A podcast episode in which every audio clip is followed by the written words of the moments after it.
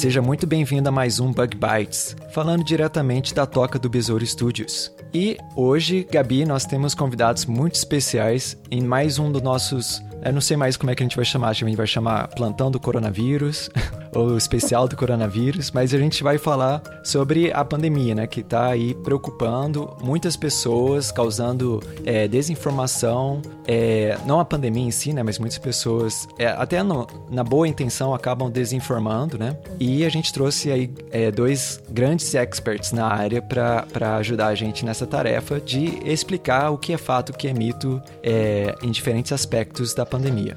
Mas antes de a gente é, é, apresentar os nossos convidados, Gabi, a gente precisa aqui agradecer aos nossos padrinhos e madrinhas que permitem que o Bug Bites exista.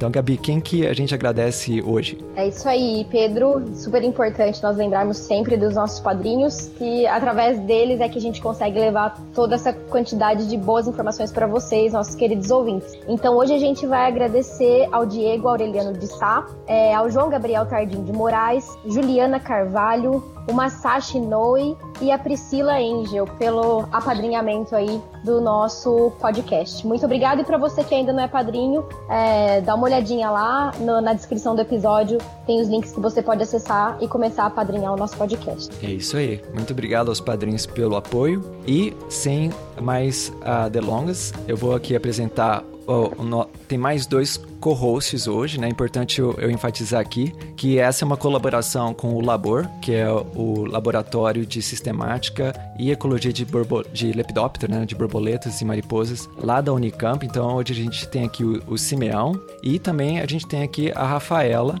do Mulheres na Ciência, que você, ouvinte que já escutou episódios passados, já conhece, participou e fez grandes contribuições aqui para o nosso podcast também. Então, Simeão, vou pedir para você, por favor, apresentar os nossos convidados. Oi, pessoal, boa tarde. Então, hoje, no nosso podcast, a gente vai ter a presença de dois pesquisadores que trabalham com arboviroses. O primeiro deles é o Darlan. O Darlan é, desenvolve um projeto na Universidade de Oxford e eu vou deixar ele falar um pouquinho. E aí, Darlan, o que, que você faz? Olá, um pessoal, tudo bem? Muito obrigado pelo convite. Eu sou o Darlan Cândido, eu sou farmacêutico formado pela Universidade Federal do Ceará. Fiz meu mestrado em imunologia na Faculdade de Medicina da USP e hoje eu faço meu doutorado em zoologia na Universidade de Oxford de Oxford. E eu faço parte do mesmo projeto que a Jaqueline faz, que é chamado CAD, no qual a gente olha para a epidemiologia e os surtos de arboviroses no Brasil e em outros países do mundo também. E hoje a gente está trabalhando também com o coronavírus uh, e eu acabei de publicar um artigo sobre rotas de transmissão de coronavírus no Brasil. A outra participante do podcast é a Jaque. A Jaque é médica, também trabalha com arbovirose. É, e aí, Jaque, se apresenta pra gente, fala um pouco o que você faz. O que você faz. Oi, gente. Oi, gente. Na verdade, eu sou biomédica. Fui formada pela Escola Baiana de Medicina e Saúde Pública lá na Bahia. Fiz mestrado em biotecnologia e medicina investigativa, doutorado em patologia e agora eu estou aqui na Universidade de São Paulo fazendo meu pós-doc na área de vigilância genômica do vírus da dengue 2. É, como o Darlan falou, a gente participa do mesmo grupo, né, fazendo vigilância genômica dessas arboviroses e por conta da nossa expertise no sequenciamento em tempo real, nós fomos é, acionados para fazer então o sequenciamento e a vigilância de modo geral nessa epidemia, nessa pandemia já de, de Covid, né, do, do, do novo coronavírus. Pois é, pessoal, então você talvez já tenha escutado a voz da, da Jaque, você talvez é, já tenha visto o nome do Darlan aí em diferentes meios de comunicação, tanto a Jaque e o Darlan estão é, sendo bastante requisitados é, devido ao trabalho importante que eles estão fazendo, né? A Jaque, é, como foi dito aqui, foi, fez parte do time que sequenciou o, o primeiro é, coronavírus de, dessa, dessa pandemia no Brasil. E o Darlan também publicou um, um, trabalho muito importante recentemente sobre as rotas de transmissão é, do coronavírus, que a gente vai conversar hoje, que é o foco desse episódio. Então, você ouvinte vai ver na, na sua, no seu feed do podcast dois episódios. Esse primeiro é mais focado no trabalho do Darlan e o seguinte é mais focado no trabalho da, da Jaqueline. Mas ambos são, serão é, bastante interessantes.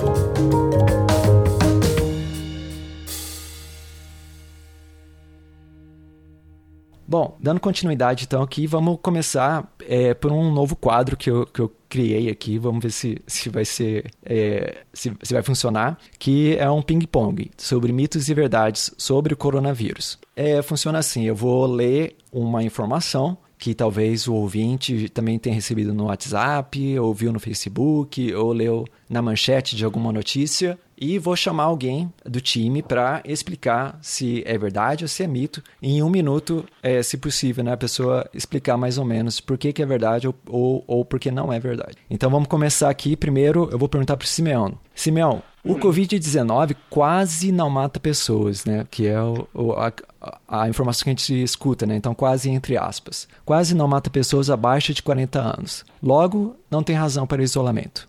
É, acho que a questão do isolamento vem muito antes da questão do, dos dados de óbitos, né? O isolamento, na verdade, é para evitar a transmissibilidade do, do, vírus. E todas as pessoas de todas as faixas etárias estão suscetíveis a adquirir o vírus. A grande questão é que algumas são assintomáticas e outras são sintomáticas. E os dois, os dois grupos de pessoas transmitem os vírus. E nós sabemos que as pessoas mais idosas são as que são mais suscetíveis. É, e uma outra questão também é, do isolamento social é para a gente não sobrecarregar o sistema de saúde, porque nós sabemos que há um número limitado de leitos no sistema de saúde é, e, é, e, evitando né, essa circulação de pessoas, nós vamos diminuir a transmissibilidade do vírus e acabando, a gente vai acabar também é, contribuindo para aquele famoso achatamento da curva, né, que vai evitar o colapso do sistema de saúde. Então agora eu vou fazer uma pergunta para Jaque. Jaque, essa é bem, bem famosa, acho que chegou no, nas mídias sociais de várias pessoas, que é que a vitamina D previne o Covid-19. É, a vitamina D não, não previne o Covid-19. Isso foi muito perguntado e, e tudo surgiu por causa de um estudo na Itália, que na verdade não era um estudo científico, na verdade foi mais uma observação de alguns médicos de que pacientes que apresentavam uma deficiência muito acentuada nos níveis de vitamina D apresentavam uma gravidade maior da doença. Então, eles sugeriram que os indivíduos, é, para se prevenir, utilizassem vitamina D e aqueles que já estavam em tratamento poderiam utilizar a vitamina D de forma intravenosa. É, isso não, não é um estudo científico, é algo observacional e não pode ser extrapolado para a população. Inclusive, não foi a adotado na Itália, é, até porque a questão do uso da vitamina D precisa realmente da prescrição médica, porque o uso em excesso pode causar outros danos não relativos ao Covid, mas que podem, inclusive, diminuir a imunidade do indivíduo, facilitando a infecção por outros vírus. Olha só, bem, bem interessante, muito muito bom esclarecimento. E falando né, de, aí de soluções fáceis, entre aspas, né, que às vezes a gente recebe no, no WhatsApp, que na verdade é muito importante, né, as pessoas elas querem ter uma, uma solução para o problema, mas as, é, tem, mais, tem mais nuances na ciência do que as pessoas imaginam. Então, essa próxima agora é para o Darlan. É, Darlan, existe cura para o coronavírus e a hidroxicloroquina? Pedro, Uh, ainda não existe cura para o coronavírus. Existem dois estudos, sim, que mostram que a hidroxicloroquina, especialmente quando administrada junto com a azitromicina, elas têm um efeito positivo na infecção com o coronavírus. Uh, esses estudos são bem recentes, tá? Mas ainda não existem estudos em larga escala que comprovem que a hidroxicloroquina ela pode ser realmente utilizada para o tratamento de coronavírus. Nós temos estudos em andamento. Existem também alguns outros estudos que rebatem essas afirmações, falando de de populações específicas. Então é importante que a população entenda que a hidroxicloroquina ainda não é aprovada para o tratamento de coronavírus e é muito importante também que a população entenda que a hidroxicloroquina é utilizada para o tratamento de malária, artrite reumatoide, lúpus e outras uh, uh, condições médicas e que se todo mundo começar a comprar hidroxicloroquina ao mesmo tempo por causa de coronavírus, vai faltar para essas populações que realmente precisam do tratamento. Perfeito. Obrigado, uh, Darlan, pelo esclarecimento. E Agora no próximo eu mesmo vou responder, que é sobre o nosso país está em pleno verão e o SARS-CoV-2, que é o outro nome né, para o coronavírus, que na verdade é o nome oficial né, do, do vírus, é, ele não gosta do calor. E isso é um mito. A gente falou um pouquinho disso no episódio passado. É, a temperatura né, que degradaria assim, um vírus é muito mais alta do que o, o, o verão brasileiro. Né? É, então não existe, na verdade, evidência. É, pode ser que mais estudos é, possam.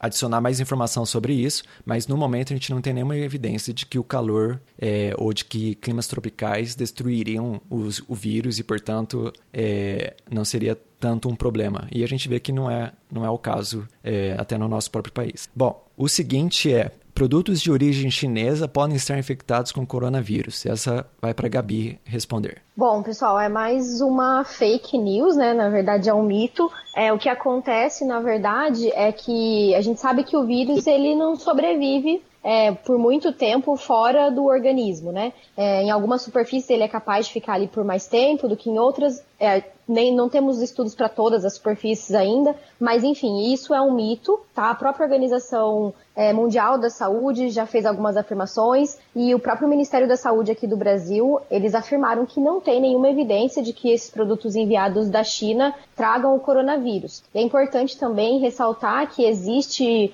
é, um monitoramento bastante é, diário, enfim, bastante é, intenso sobre esses produtos que são mandados, né, enviados da China, é, para garantir aí a sanidade, sanidade de todos eles. Então, vocês podem comprar os produtos chineses à vontade, que não tem perigo nenhum.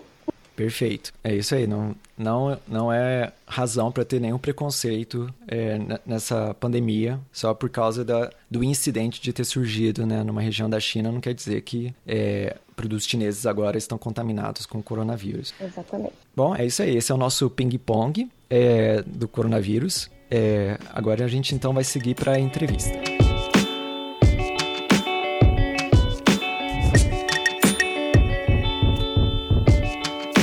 Então agora no nosso início da entrevista eu vou pedir para o Darlan dar um panorama geral é, de qual que é o estado agora corrente né, do, da, da pandemia é, no Brasil e no mundo, né, Darlan? Pedro, então recentemente, há dois dias, se eu não me engano, uh, o número de casos de coronavírus passou de um milhão de casos. Então, isso é uma marca realmente muito alta. A estimativa do dia de hoje é que nós tenhamos mais de 1 milhão e 200 mil casos em todo o mundo. E desses 1 milhão e 200 mil casos, 66 mil, mais de 66 mil resultaram em morte. Tá? Então, um histórico breve da doença é que ela começa na China no final do ano passado e a gente tem uma explosão de casos na China, principalmente na cidade de Wuhan, na província de Hubei, e logo após isso, nós temos a China tentando conter né, a, a, essa dispersão e essa transmissão do coronavírus na própria China e para o mundo todo, mas agora nós temos o epicentro da pandemia, né, foi declarada pela Organização Mundial de Saúde como uma pandemia, sendo os países europeus e agora também os Estados Unidos. No final do mês passado, no dia 25 de fevereiro, um, o primeiro caso de coronavírus foi finalmente detectado aqui no Brasil e desde então nós temos tido um grande número de casos, principalmente nos estados da região sudeste. Então, no Rio de Janeiro, em São Paulo, onde nós temos o maior número de casos, e agora também no Ceará, no Distrito Federal e no Amazonas. Então, essa, esse é o panorama uh, principal da, da, da Covid-19 hoje no, no mundo e no Brasil. Bom, então vamos para a nossa primeira pergunta, né? Que um dos desafios numa epidemia e também numa pandemia é identificar como é que, que estão chegando a lugares onde elas nunca estiveram antes. Essa informação permite a tomada de decisões que salvam vidas, ao permitir que as autoridades desenvolvam medidas é, para evitar o aumento né, das pessoas doentes e um sobrecarregamento do sistema de saúde. O Darlan ele publicou recentemente um estudo bem interessante a respeito de como fazer esse trabalho de detetive, buscando as pistas para identificar quais são as rotas de transmissão do coronavírus e por qual meio essa doença chegou ao Brasil. Darlan, você pode explicar para a gente brevemente como é que você fez esse trabalho e quais são os principais resultados? Claro. Então, Uh, o que a gente fez no nosso trabalho foi uma matemática bem simples. Como nós sabemos que a transmissão do coronavírus, ela do novo coronavírus, o Covid-19, ela depende muito na mobilidade humana, nós utilizamos a incidência, ou seja, o número de casos dos países, dos 29 países com maior número de casos de coronavírus, dividido pela população de cada um desses países, né, assim que a gente chega no cálculo de incidência, uh, multiplicado pelo número de passageiros que vêm desses países para o Brasil. E a gente fez isso para tentar identificar qual seria a contribuição de cada um desses países num possível, numa possível importação de coronavírus para o Brasil. Tá? Por que, que eu falo contribuição e por que, que eu falo possível? Porque nesse caso, a gente não utilizou o número real de passageiros infectados chegando ao Brasil, porque a gente não sabe disso. Então, a gente utiliza a incidência nos outros países, ou seja, o número de casos nos outros países, e o número de passageiros que vêm desses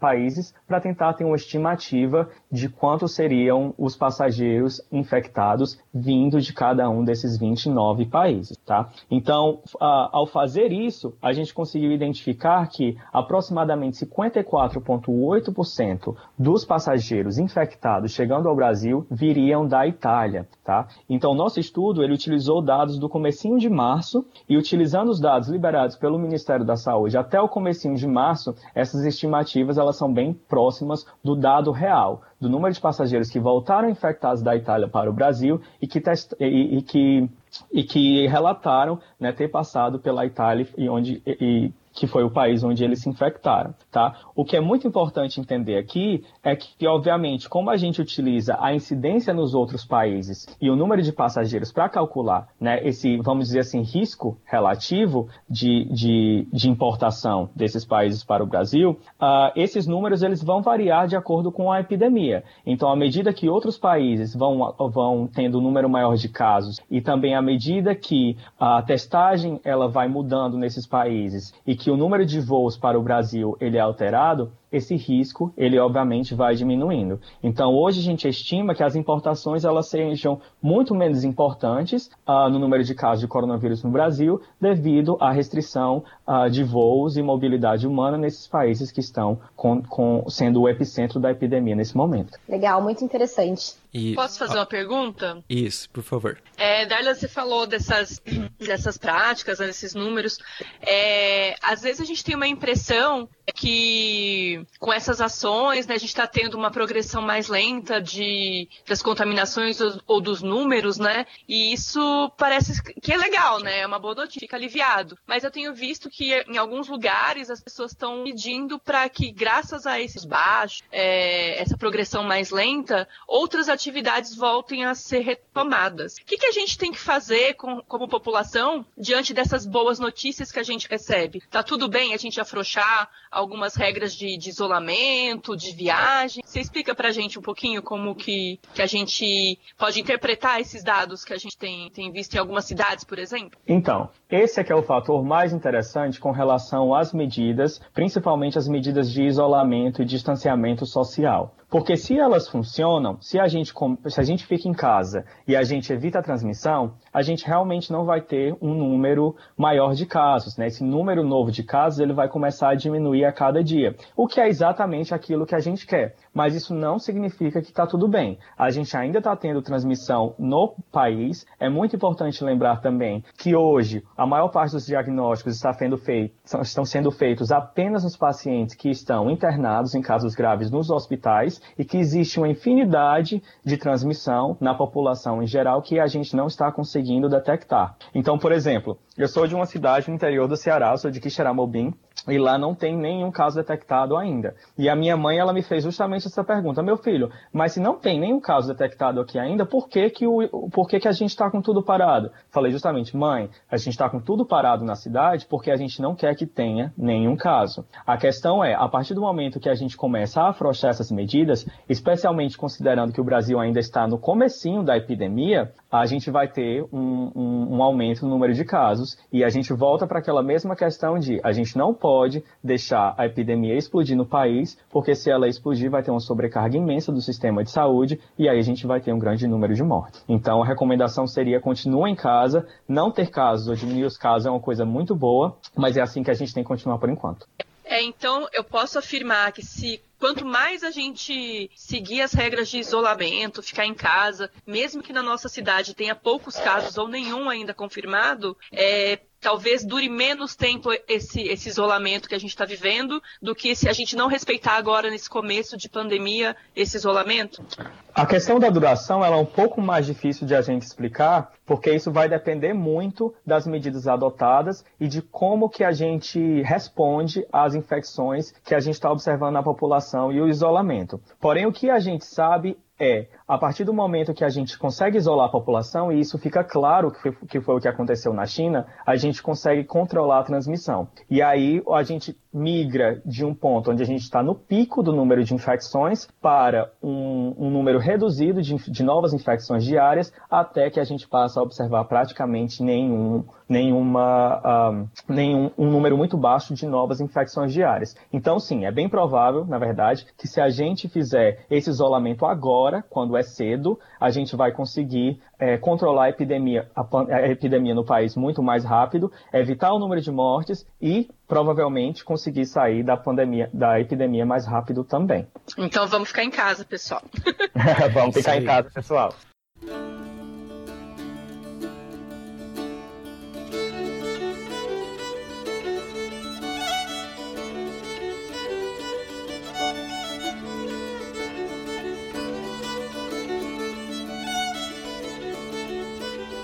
Jaque Darlan, o Brasil, assim como outros países do mundo, estão unindo forças para conhecer cada vez mais sobre o Covid-19 e desenvolver soluções que possam acabar com, com essa pandemia, como vacinas é, e, e remédios. Mas não conhecer o futuro e não saber o que esperar, às vezes pode trazer muita ansiedade para a gente. É, felizmente, o trabalho da ciência é justamente isso, né? É de aprender com o conhecimento que já foi acumulado sobre um fenômeno e desenvolver modelos para que a gente possa prever o que vai acontecer.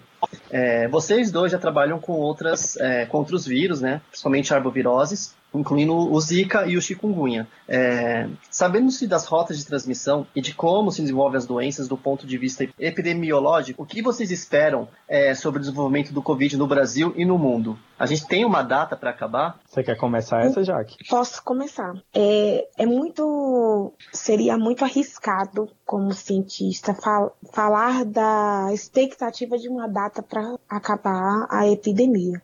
Porque, apesar de existirem modelos matemáticos envolvidos nessa previsão, nessa estimativa de quanto tempo a gente vai ter o surto acontecendo, é, isso envolve uma série de outros fatores que não estão previstos nos modelos ou que ainda, ainda que estejam previstos, não, não são é, engessados. Então a gente depende de governos é, tomarem ações importantes no, no sentido de prevenção, e aí isso pode mudar com o tempo e com as situações é, econômicas e tal. A gente depende da população aderir às campanhas de isolamento, distanciamento social, é, do uso de máscaras, é, da não procura por serviços de saúde se você não estiver grave. Então, assim, é, é necessário um engajamento da população nesse, nesse, é, nessa ideia da prevenção. E além disso, a gente tem outros fatores ambientais envolvidos também, fatores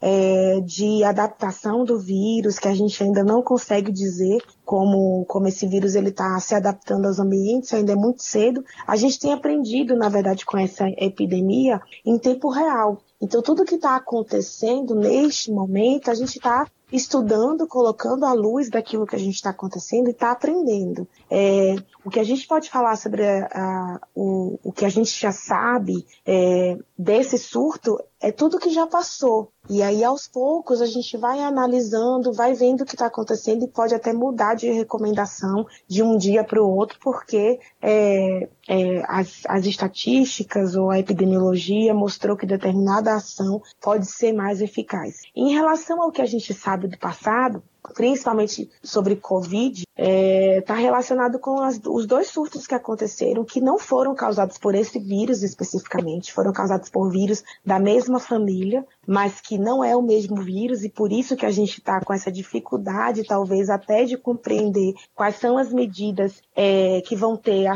é, a sua efetividade de fato é, implementada. Então, a gente sabe o que aconteceu com os surtos anteriores, a gente se baseia naqueles surtos, fazemos previsões é, epidemiológicas, a, aplicamos modelos estatísticos, matemáticos para prever ou para entender como é que o surto está evoluindo, mas é muito arriscado dizer, olha, a gente vai ficar nessa história de quarentena até o final de abril e depois está tudo ok, todo mundo pode sair. Não funciona desse jeito. A gente precisa ver como é que esses casos vão responder às medidas que estão sendo implementadas agora e daí é, partir para uma nova, uma no, um novo direcionamento. É meio até é, assustador falar sobre isso, mas os, o que já tem se estimado hoje é que a, a epidemia de Covid, na verdade, os casos de Covid, eles ainda vão acontecer ao longo de 18 meses. Então, a gente precisa ter muito cuidado com essa, com essa ideia, porque senão a gente tem um efeito contrário na população, né? Então, ah, já que vai durar esse tempo todo, não vou conseguir ficar 18 meses dentro de casa,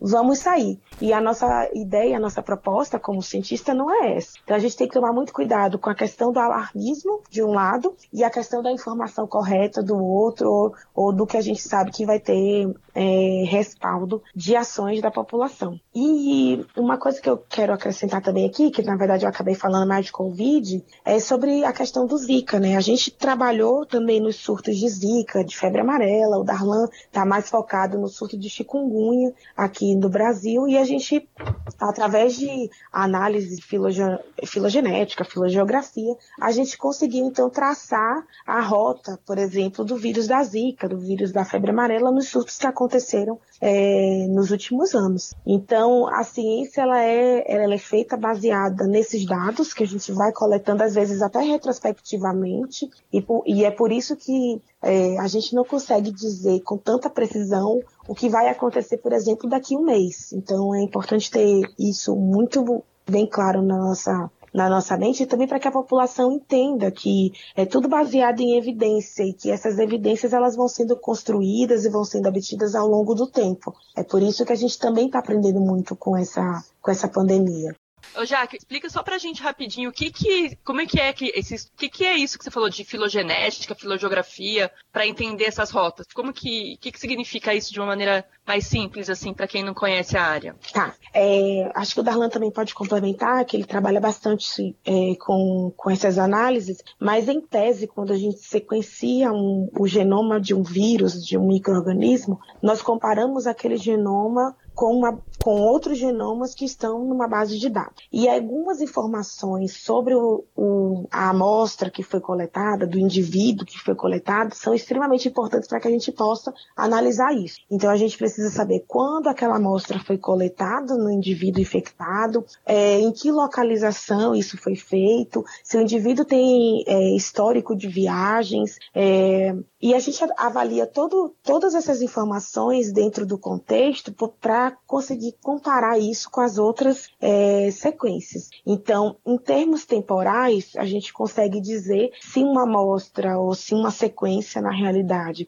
ela está mais evoluída do que outra, por conta das mutações né, que vão sendo acumuladas no, ao longo do genoma. E, além disso, é, em termos de localização, a gente, a gente consegue, na verdade, traçar a rota que o vírus fez, né, que o vírus percorreu até chegar em determinado local. Então, eu acho que o Darlan pode complementar mais sobre isso. Ele entende muito bem dessas análises, mas a análise de filogenética seria justamente essa comparação dos genomas e a análise de filogeografia a gente consegue então entender a rota que esse vírus percorreu, porque cada sequência vai ser associada, atrelada ao local now onde ela foi coletada e a partir daí a gente consegue dizer então, por exemplo, como nós fizemos, ah, a nossa sequência, a primeira, o primeiro genoma gerado aqui no Brasil, ele tinha mais similaridade com a sequência da Alemanha, é, porque a gente não tinha dados ainda da Itália, apesar do paciente é, sabidamente ter se infectado na Itália. Então, seria mais ou menos por essa linha.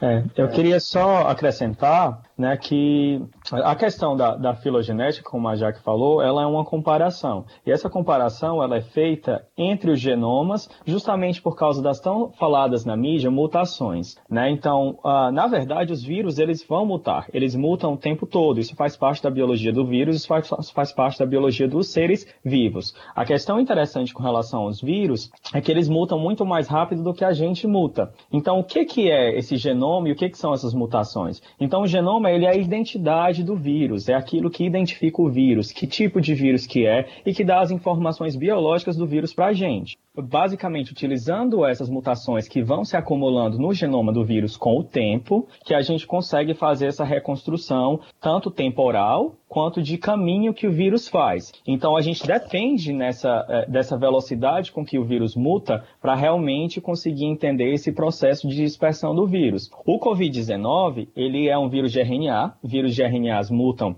mais rápido do que o vírus de DNA, por exemplo, mas ele ainda assim não é um vírus que muta tão rápido. Então a gente tem uma média de uma a duas mutações por mês. Isso significa que a gente precisa de uma certa janela de tempo, às vezes um pouco maior, para a gente poder realmente traçar esse caminho exato. Né? Vamos pensar aqui que se ele muda uh, um, uma mutação ou duas por mês, e eu tenho uma sequência, eu, eu sequencio uma amostra do Brasil, uma amostra da Itália, por exemplo, e essas amostras são completamente iguais, sozinho, olhando só para a amostra e para o genoma, eu não conseguiria dizer quem foi infectado primeiro, né? Quem infectou quem. Eu só consigo dizer que essas amostras, elas são iguais e, portanto, elas estão relacionadas. E aí é que entra também o papel da epidemiologia. Então, o fato de eu saber que essa pessoa, ela veio da Itália para o Brasil, ela me ajuda a identificar que não. Na verdade, a a, a, direção da transmissão foi Itália-Brasil e não Brasil-Itália. Uma outra coisa que é importante lembrar é que essas rotas de transmissão, elas acontecem o tempo todo.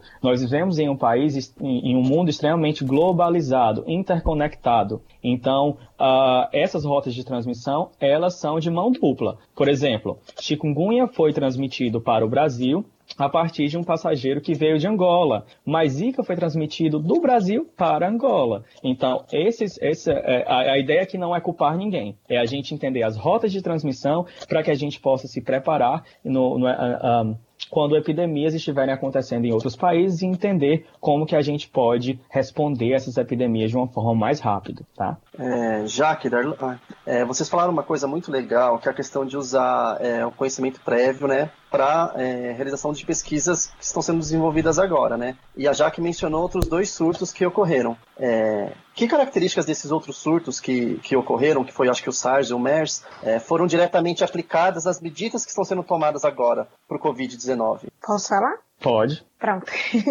é, então, em relação aos surtos anteriores, o que a gente pode entender é mais sobre a questão da biologia do vírus. E aí está relacionado com a forma como ele infecta os indivíduos, que tipo de acometimentos clínicos ele resulta e principalmente em relação à questão do tempo de incubação. É, isso é uma coisa que a gente tem falado muito porque a gente ainda não sabe exatamente quanto tempo o vírus ele fica é, na verdade, é quanto tempo o indivíduo infectado fica transmitindo o vírus, porque o que a gente sabe é relacionado a surtos anteriores, mas já foi demonstrado que para o Covid, né, para o SARS-CoV-2, isso pode ser um pouco maior do que o, o MERS e, e o SARS. É, então, assim, o que a gente consegue é, absorver dos surtos anteriores estão muito mais relacionados com a questão da biologia, de como um indivíduo responde a isso, do que propriamente dita com a questão da transmissão. É, a gente começou com esse surto numa cidade pequena, né, da, assim, uma província da China, é, e na China a gente teve isso contido por conta do isolamento, mas agora, por exemplo, a gente já está conseguindo ver uma segunda onda de infecção num local diferente, porque os indivíduos saíram da China e ou, ou, na verdade não é nem que saíram, pessoas que estavam fora da China se infectaram em outros países e voltaram para a China. Então, é, eu acho que o SARS-CoV-2 ele é muito mais é, transmissível, se assim pode se dizer, do que os anteriores, que conseguiram ser contidos e ficaram ali no, na, no, no continente asiático, no Oriente Médio. Hoje a gente tem é, o, o, o novo coronavírus espalhado pelo mundo inteiro e com a, com a gravidade relativamente alta, se a gente pode dizer, no sentido de que acometeu muitas pessoas em todos os lugares que passou. É, só para adicionar o que a Jaque está falando, outra coisa que a gente aprendeu muito com, é, devido às epidemias anteriores de SARS e de, de MERS, né, da, do SARS-CoV-1 e de MERS, é que na verdade, a gente só está conseguindo ter uma resposta tão rápida hoje com relação a vacinas por causa dos investimentos que foram feitos após essas epidemias mais localizadas de outros coronavírus, tá? Verdade. Então, os, os, dois fatores principais que estão relacionados a essa resposta tão rápida de vacinas, para os ouvintes, para vocês terem uma ideia, uma vacina ela, ela leva em média 10 anos para ficar pronta. Tá? A gente não tem vacina ainda para a Covid-19, vou deixar claro aqui, mas isso está andando muito mais rápido do que a gente viu antes na história. Então, os dois fatores principais são, primeiro, o fato de a China ter identificado e ter sequenciado e tornado público muito rápido a primeira sequência de coronavírus do Covid-19 do uh, surto em Wuhan. Isso permite que a gente comece a fazer as modelagens e comece a tentar entender como que a gente pode criar uma vacina para esse vírus. A segunda coisa é que o fato de ter tido tanto investimento para vacinas, para o SARS e para o MERS, fez com que a gente já estivesse em mais da metade do caminho para uma vacina para o Covid-19. Então, hoje estima-se que nós tenhamos 35, pelo menos 35 companhias e instituições de ensino no mundo tentando desenvolver uma vacina. Quatro delas já passaram passaram por estudos em animais e pelo menos uma delas já entrou em estudos clínicos, que foi que é uma vacina desenvolvida nos Estados Unidos, tá? Ah, então isso também a gente aprende dos outros surtos. Puxando um pouquinho de chikungunya, que é o que eu trabalho, ah, por exemplo, a epidemia de chikungunya no Brasil, ela não é uma epidemia generalizada, não é uma epidemia espalhada por todo o país. Então, o chikungunya ele tem migrado de região para região, causando surtos. Por isso que a epidemia de chikungunya no Brasil está demorando tanto tempo para passar.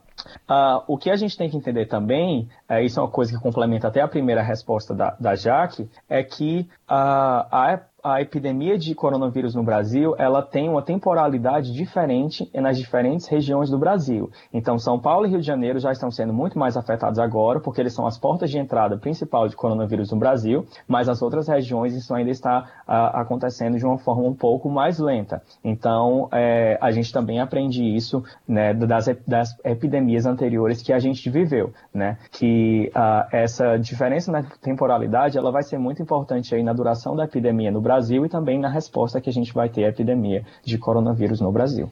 É, só para complementar isso que o Darlan falou, às vezes as pessoas têm dificuldade também de entender que essa curva de, de da epidemia ela vai ser diferente no, é, no, sentido de temporalidade mesmo em cada estado. Então, por exemplo, aqui em São Paulo a gente está com, com né, vivendo uma fase da curva, mas no Rio Grande do Sul a gente já tem uma fase diferente porque os casos lá ainda não não aumentaram tanto e a gente vai ter também a questão é, ambiental sendo influ, é, influenciando essa questão. Então, é, como o Darlan falou, São Paulo e Rio estão vivendo talvez nessas, nessas próximas duas semanas o pico da da epidemia, mas isso não, não acaba não se extrapolando para o Brasil no sentido de que o vírus ainda vai se espalhar um pouco mais, principalmente se as pessoas não adotarem as medidas essenciais de distanciamento e isolamento e ficarem em quarentena. Então, é, essa é a importância da quarentena.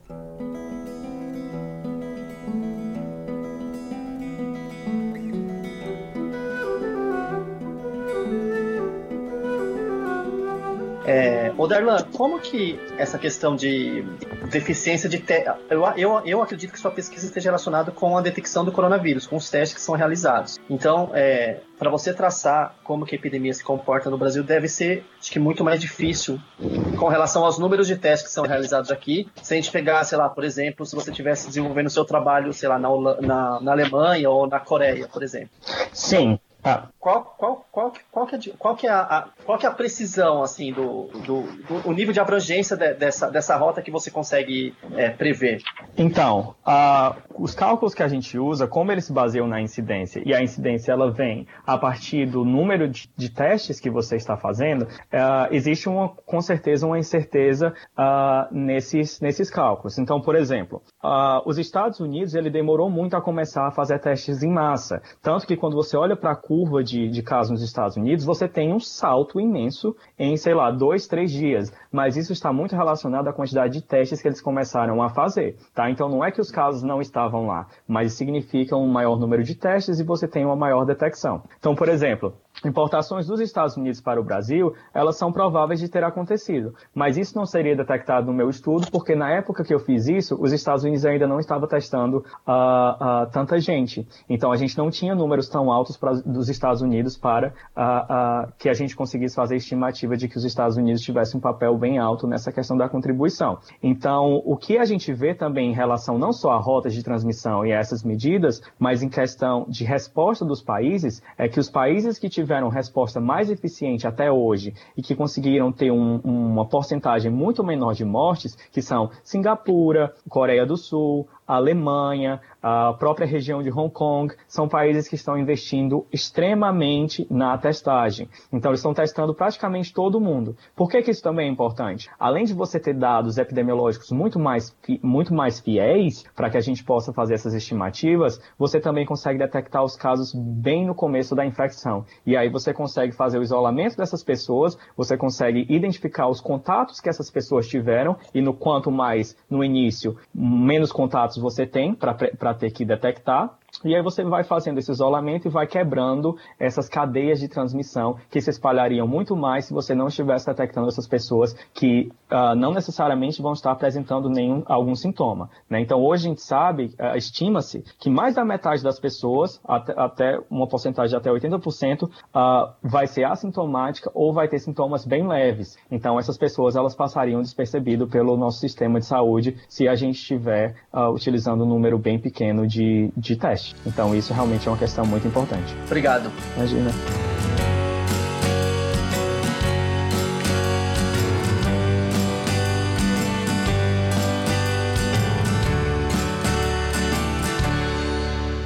Não, se dependesse da, da, nossa curiosidade, o episódio tinha 8 horas, né? Nossa. Ah, não, mas Se deixar o Simeão ficar fazendo perguntas, ele vai ficar até amanhã. Tá. Gente, se vocês me deixarem falar, eu falo até amanhã também. O Simeão, ele esquece que ele é host, ele vira público. No episódio anterior eu não li a pauta. Gente, foi assim, o caos. O episódio ficou. Nós ficamos quase três horas gravando, não foi? Duas foi. horas e pouco. Nossa, gente. Mas, mas também eu quero respeitar também aí o, o, o a Jaque, né, que é, o, é o, é o, único intervalo de, de folga da Jaque, então. É, e do Darlan também, né? Darlan tava me contando aqui. Ai, não obrigada. Tem, não tem descanso. Como? Não, ele tá. Que vai também para respeitar o nosso momento de descanso. Ah, eu... tá. Obrigada. É verdade. Eu vou fazer análise quando terminar aqui. Não, eu já publicou. Eu também, amigo. O descanso de você está sendo podcast, então. O descanso está sendo podcast. O descanso está sendo podcast, exatamente.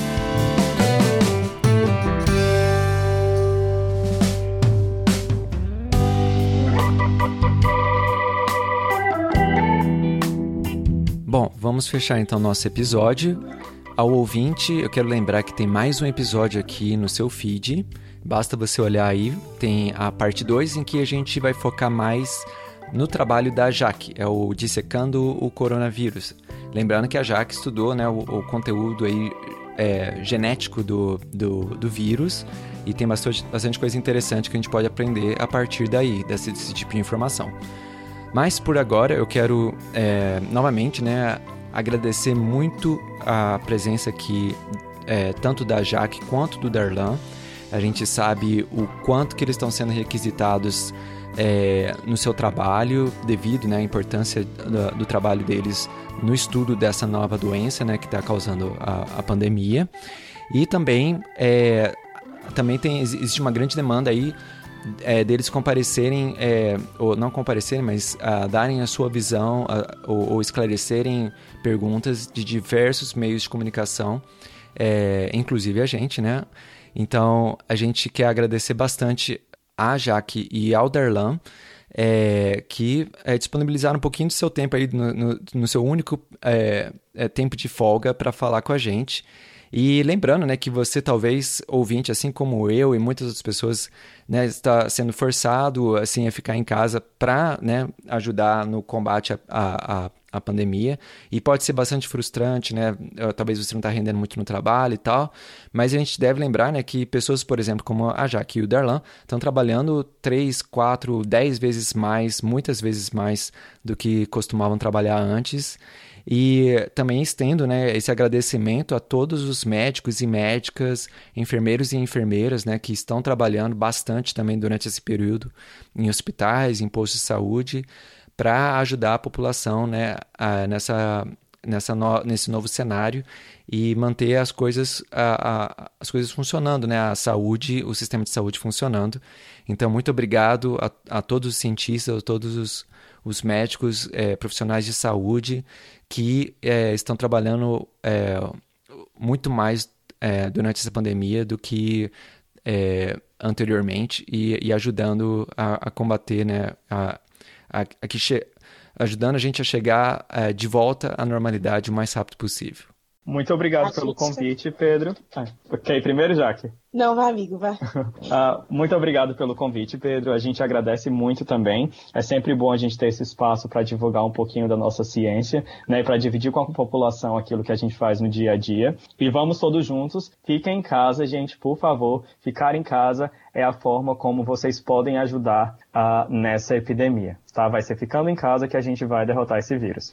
É a gente que agradece o convite, né? Eu acho que foi um momento super bacana de interagir aqui com vocês e, e, conversar também sobre isso. Espero que as pessoas realmente entendam esse recado, né? De ficar em casa, a gente precisa ficar em casa e deixar que apenas as pessoas realmente que estão trabalhando ali na linha de frente, nos hospitais, que não, não de certa forma, não podem parar o serviço, né? Senão a população fica sem assistência. Então, vamos ter mais esse pensamento coletivo, no sentido de que, por enquanto, os casos estão acontecendo com pessoas que vocês provavelmente não conhecem, mas que, se a gente não cuidar, vai ser com o vizinho, com o nosso familiar, um pai, uma mãe.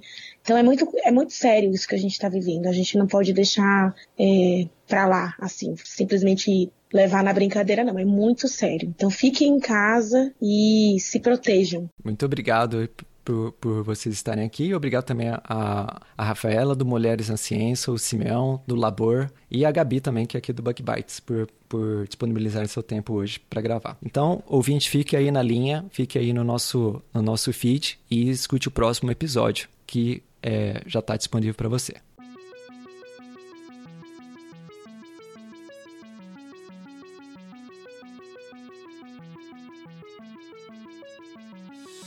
O Bug Bites é um projeto de divulgação científica relacionado aos insetos e à entomologia. Nosso conteúdo é produzido por especialistas da área e de acesso gratuito nas mais diferentes plataformas. O apoio de nossos ouvintes é muito importante. Se você gosta do nosso conteúdo, considere apoiar esse projeto. A partir de R$ 5,00 mensais, você pode apoiar o Bug Bites na plataforma Padrim. O link está na descrição do episódio.